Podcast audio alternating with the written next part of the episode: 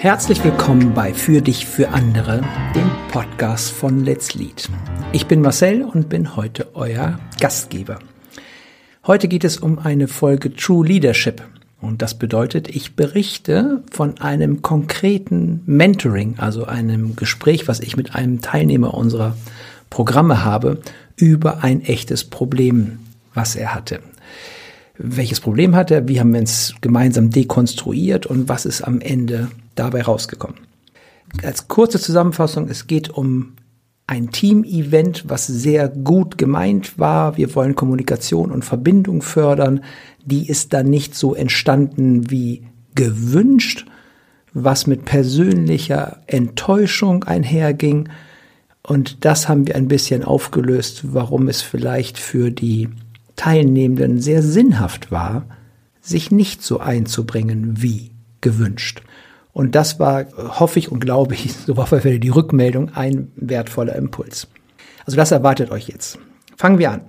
Die Organisation ist relativ groß, hat eine Reorg hinter sich und hat einen Konzerngesellschafter bekommen, so dass sich in den letzten zwei Jahren strukturell sehr viel geändert hat, viele neue Positionen, viele neue Strukturen, ein bisschen mehr Matrix ist reingekommen, viele New Work Initiativen sind in dem Unternehmen gemacht worden. Und im Zuge dieser Reorg hat ein neuer Bereichsleiter einen sehr großen Bereich übernommen mit über 200 Mitarbeitern. Und darunter hat er mehrere, so nennen die das Teamleads, also Teamleiter, Leiterinnen, die äh, unter dem Oberchef das, äh, den jeweiligen Bereich, die Division quasi leiten. Und das ist ein großer Bereich, der auch neu zusammengestellt wurde. Und so war eine Idee, dass es zwischen den jeweiligen Teamleads und ihren Teams, den Mitarbeitenden, Veranstaltungen gibt. Und als ich mit dem Mentee gesprochen habe, sagte er, Marcel, ja, ich habe eigentlich kein echtes Thema, aber was mich wirklich kurz irritiert hat, war, wir hatten diese Veranstaltung und äh, mit dem Team vom Philipp und mit meinem Team und dann haben wir abends gesocialized und am nächsten Tag haben sich alle vorgestellt. Ähm, dann haben wir ein Fachthema besprochen und dann kam noch der Bereichsleiter hinzu und konnte Q&A machen und mein Team das war irgendwie total ruhig. Das hat sich überhaupt nicht eingebracht. Ja, und es schwang so ein bisschen Enttäuschung durch und dann folgte ein spannender Satz. Ja, ich bin jetzt wieder deren Führungskraft und vielleicht liegt sie auch daran, dass ich denen immer alle Arbeit abnehme und die sich jetzt zurücklehnen und mich alles machen lassen. Und da war meine Vermutung, da schwang so ein bisschen Enttäuschung drin. Und das Phänomen, was wir häufig erleben, wenn wir Probleme in Organisationen geschildert bekommen, das Problem wird vermenschlicht. Also was ist mit denen, fünf Leute waren es in diesem Fall, was ist mit den Leuten los? Warum haben die sich nicht eingebracht? Was stimmt mit denen nicht? Und ganz spannend, dass ich gesagt habe, okay, hast du Lust, das ein bisschen aus einer anderen Perspektive zu betrachten?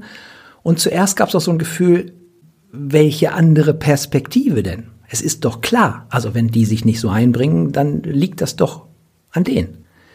Und dann habe ich ein bisschen nachgebohrt und eingeladen, vielleicht ein paar Gedanken dazu auszutauschen und dann sind wir eingestiegen. Und ich bin eingestiegen mit einer etwas, was ich meine, was ich nenne Unschuldsvermutung. Unschuldsvermutung bedeutet, dass ich davon ausgehe, dass die meisten Menschen gute, ich mache gerade Anführungszeichen in der Luft, gute Arbeit leisten wollen. Die meisten Menschen stehen nicht auf schlechte Meetings, auf sinnlos verbrachte Tätigkeiten, auf Gossip, auf Lügen. Ich kenne niemanden, wenn ich mit Menschen eins zu eins spreche, die sich das wünschen und das gut finden. Die allermeisten Menschen, ich hoffe, ihr erlebt das auch, wünschen sich Wertschätzung, gute Zusammenarbeit, sinnhafte Arbeit, gutes Geld, entsprechende Freizeit, also ganz normale Bedürfnisse. Also wenn ich diese Unschuldsvermutung mal gelten lasse und sage, die Menschen sind grundsätzlich okay, vielleicht auch bis auf ein paar ganz wenige Ausnahmen, dann kann es doch nicht an den Menschen liegen. Und wenn wir jetzt Sherlock Holmes mäßig denken, Ausschlussprinzip, wenn es nicht an den Menschen liegen kann, woran kann es dann liegen? Und dann habe ich, weil ich die Unternehmung auch ganz gut kenne, habe ich ein bisschen Kontextschnüffelei gemacht mit der, mit dem Menti. Also welche Rahmenbedingungen sind eigentlich in diesem Setup gewesen, welcher Kontext? der vielleicht dafür gesorgt hat, dass Nichtbeteiligung das einzig sinnhafte Verhalten ist. Und als ich das so ansprach, merkte ich den Widerstand, also dieses, was willst du von mir? Was soll das, dieses Theorie? Also so, das war so ein, es ist nicht so leicht anschlussfähig, was ich übrigens häufiger feststelle, wenn wir systemtheoretisch Probleme dekonstruieren. Und dann sind mir so vier Punkte, also vielleicht sind sogar fünf Punkte eingefallen. Zum einen ist die, der Teamlead, der diese fünf Mitarbeitenden führt, war schon mal Führungskraft in der alten Organisation dieses Teams, hatte aber eine Person über sich, die quasi über ihn rüber regiert hat. Also er konnte, obwohl er Teamlead war, nicht alle Entscheidungen wirklich alleine treffen. Also das Team wusste, am Ende ist doch die Person da drüber stark eingebunden und entscheidet wichtige Dinge mit. Dann ist diese Führungskraft quasi dismissed worden, also in der Reorg rausgenommen worden von seiner Teamleiterposition. Sehr schmerzhafter Prozess und jetzt wieder reinstalliert worden und jetzt in der vollen Verantwortung, weil die Person, die früher da war, jetzt nicht mehr die Person drüber ist. Klingt ein bisschen kompliziert, aber es war so eine On-Off-Beziehung. Ja, die Person war mal Führungskraft, aber nicht mit voller Verantwortung, dann war sie raus und jetzt ist sie wieder voll drin. Wo ich sagte, guck mal, ne, für dich ist das ein nachvollziehbarer Weg, für deine Mitarbeitenden, die da gar nicht drin waren, die könnten sich fragen, ja, was denn nun? Bist du es jetzt? In welcher Rolle bist du da? Bist du klar genug? Weiß ich eigentlich, woran ich bin? Triffst du wirklich alle Entscheidungen? Also es könnte ein Gefühl sein, dass die sich nicht ganz sicher sind, wie diese neue Rolle von der, von dem Teamlead gefüllt wird. Und dann passiert etwas ganz Spannendes, nämlich dann erklärte er, warum diese Teams, warum er mit dem anderen Team in einem Workshop war. Und ich habe gefragt, haben die beiden Teams denn was miteinander zu tun?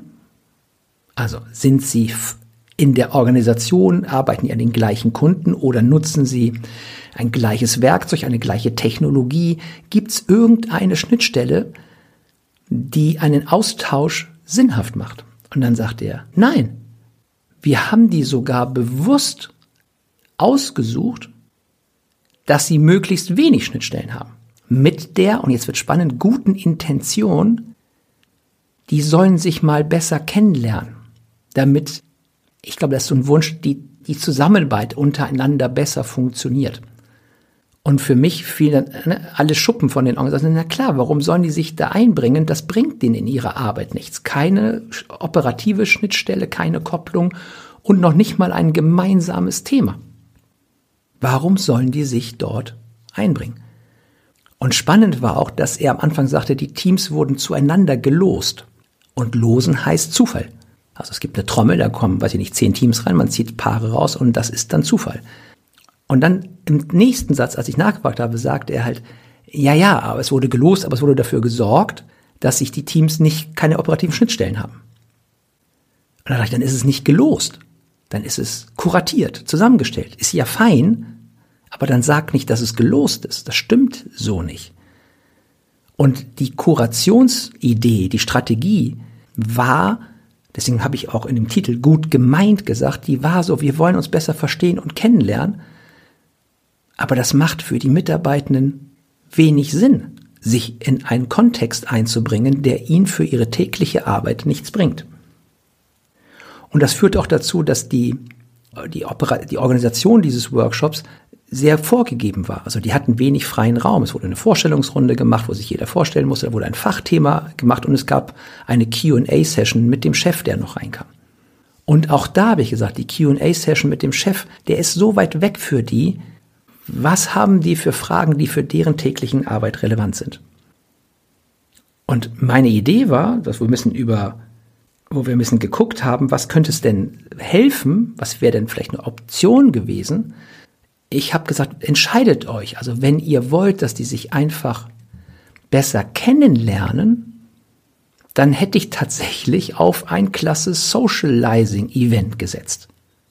Eben nicht arbeiten, weil es ja keine gemeinsame Arbeit gibt, außer dem Gefühl, wir sind in der gleichen Firma, was für mich aber nicht auch ausreicht, um zwingend miteinander arbeiten zu wollen, zu dürfen und zu müssen dann lass die doch gemeinsam essen, trinken, klettern, was auch immer tun, wo sie einfach sich nur auf der privaten Ebene, halb beruflich, halb privat, kennenlernen können. Und zwar frei. Im Rahmen eines Spiels, eines netten Abends, einer Wanderung, äh, was immer. Ihr wisst, was ich meine. Es gibt genug Teambuilding-Events, die man machen kann, um in persönlichen Austausch in ein besseres Kennenlernen zu kommen.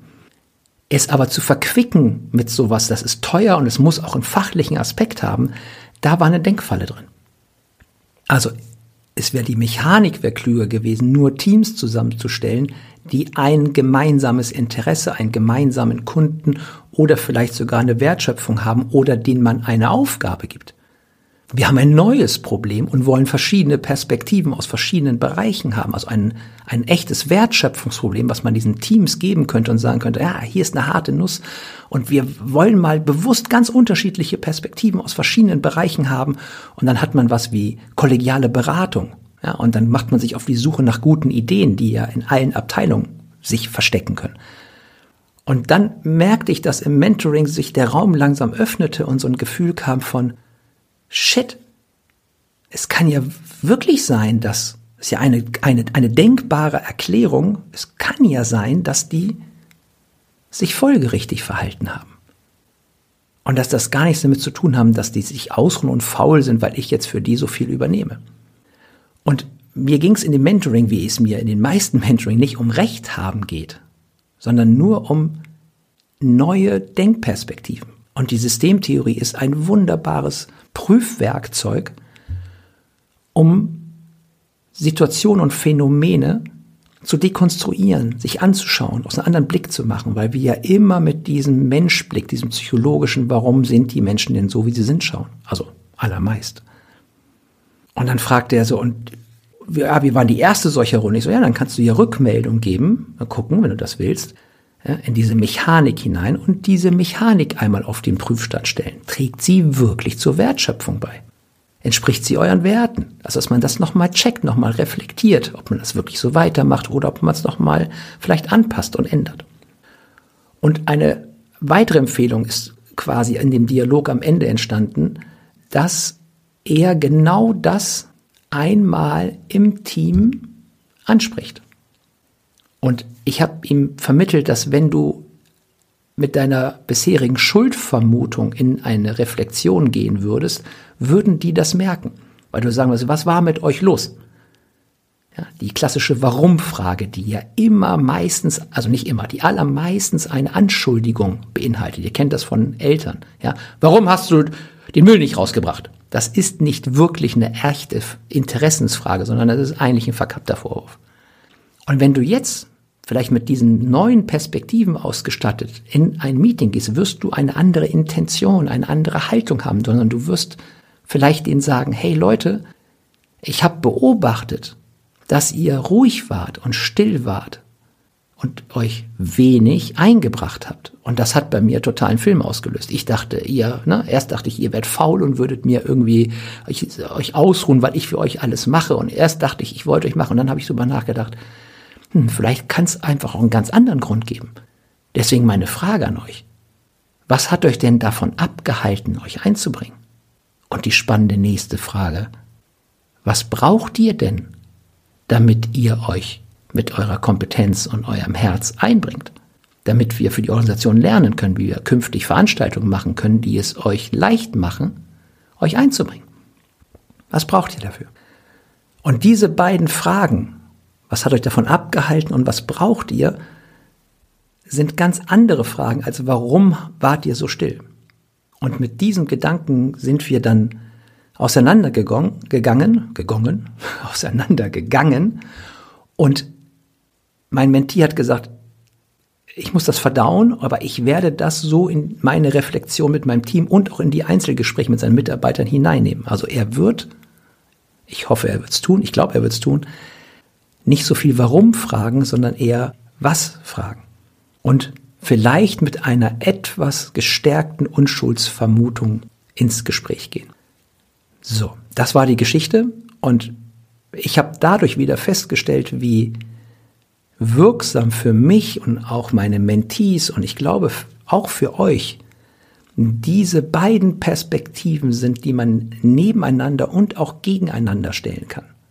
Einmal durchaus eine berechtigte Frage, warum verhält sich der Mensch so, wie er sich verhält. Die Psychologie ist eine berechtigte Theorie und eine berechtigte Perspektive auf die Beobachtung von Verhalten. Aber eben nicht die einzige. Und der genau die gegengesetzte Perspektive gegenüberzustellen. Warum ist das Verhalten so komisch ich das auch finden mag oder so sehr mich das auch triggert? Warum ist dieses Verhalten sinnhaft? Auf welche Frage ist dieses Verhalten die Antwort? Und wenn man das so stellt, dann kann man sich sogar mit den Mitarbeitenden, mit dem Team gemeinsam auf die Suche nach Mustern und Spielregeln machen, die das gemeinsame Verhalten prägen. Und dann ist das eine komplett andere Art von Zusammenarbeit. In diesem Sinne wünsche ich euch Sherlock Holmeske Momente, wenn ihr das nächste Mal in einem Kontext seid, wo ihr euch wundert, warum sich Menschen so verhalten, wie sie sich verhalten. Vielleicht dreht ihr die Frage dann mal um. In diesem Sinne wünsche ich euch einen tollen Tag.